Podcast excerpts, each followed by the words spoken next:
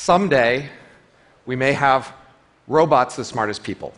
Artificial intelligence, AI. How could that happen?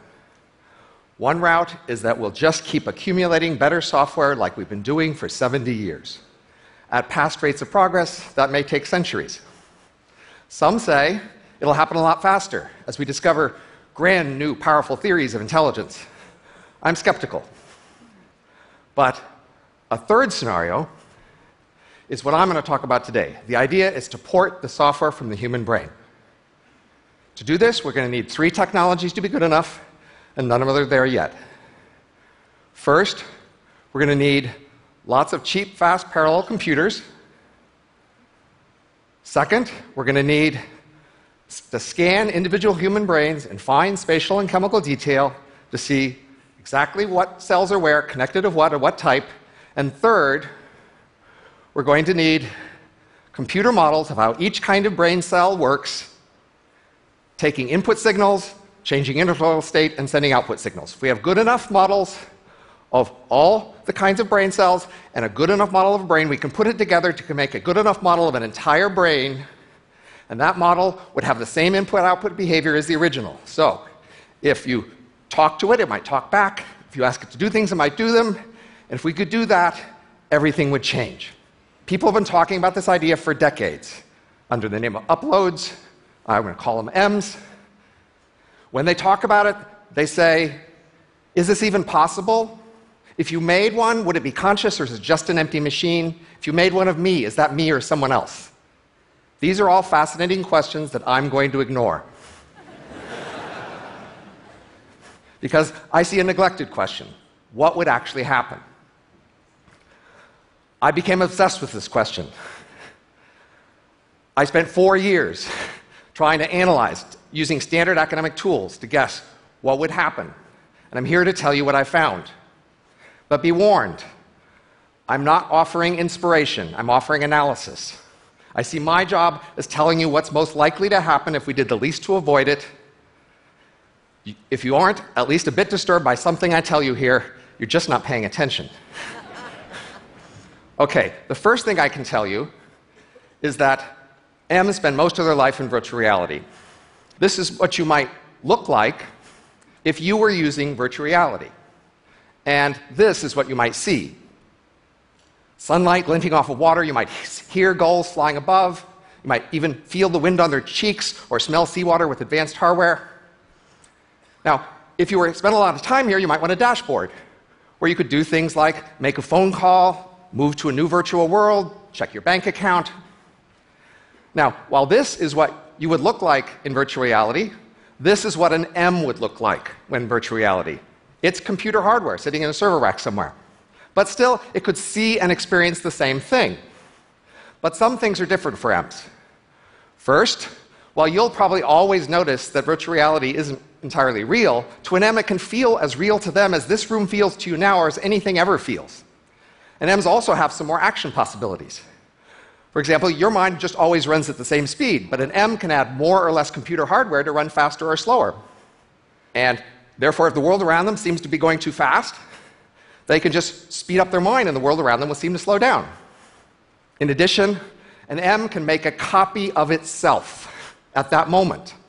This copy will remember everything the same, and if it starts out with the same speed, uh, listening, looking at the same speed, it might even need to be told, you are the copy. And M can make an archive copies, and with enough redundant archives, an M can be immortal, in principle, though not usually in practice. And an M can move its brain, the computer that represents its brain, from one physical location to another. M's can actually move around the world at the speed of light.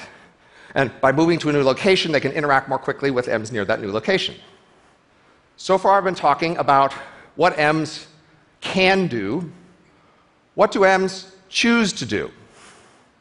To understand that, we'll need to understand three key facts. First, M's, by definition, do what the human they emulate would do in the same situation. So their lives and behavior is very human. They're mainly different because they're living in a different world. Second, M's need real resources to survive. You need food and shelter or you'll die. Also, M's need computer hardware, energy cooling, or they can't exist. For every subjective minute that an M experiences, someone, usually that M, had to work to pay for it. Third, M's are poor. The M population can grow quicker than the M economy, so that means wages fall down to M subsistence levels.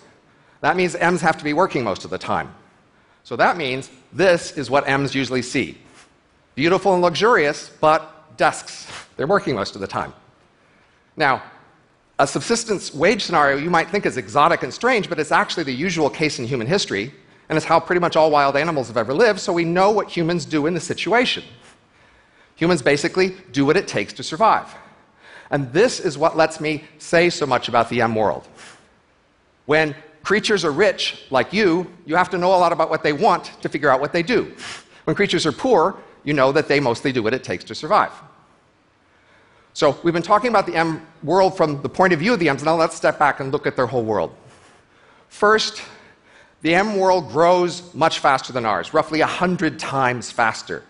So, the same amount of change we would experience in a century or two, they would experience in a year or two. And I'm not really willing to project this age much beyond that, because plausibly by then something else will happen, I don't know what. Second, the typical emulation runs even faster, roughly a thousand times human speed. So, for them, they experience thousands of years in this year or two, and for them, the world around them is actually changing more slowly than your world seems to change for you. Third, M's are crammed together in a small number of very dense cities. This is not only how they see themselves in virtual reality, it's also how they actually are physically crammed together. So at M speeds, physical travel feels really painfully slow. So most M cities are self sufficient, most war is cyber war, and most of the rest of the Earth away from the M cities is left to the humans because the M's really aren't that interested in it. Speaking of humans, you were wanting to hear about that. Humans must retire at once for good. They just can't compete. Now, humans start out owning all of the capital in this world. And the economy grows very fast, their wealth grows very fast. Humans get rich collectively. As you may know, most humans today don't actually own that much besides their ability to work. So between now and then, they need to acquire sufficient assets, insurance, or sharing arrangements, or they may starve. I highly recommend avoiding this outcome. Now, you might wonder why would M's let humans exist? Why not kill them, take their stuff?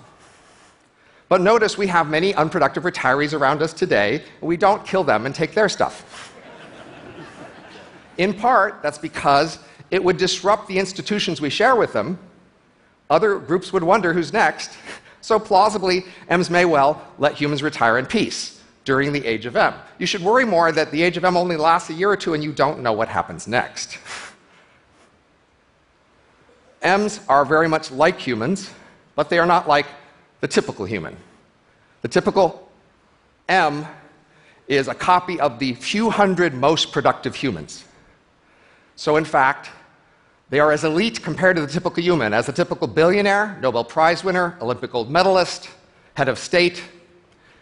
M's look on humans perhaps with nostalgia and gratitude, but not so much respect, which is, if you think about it, how you think about your ancestors.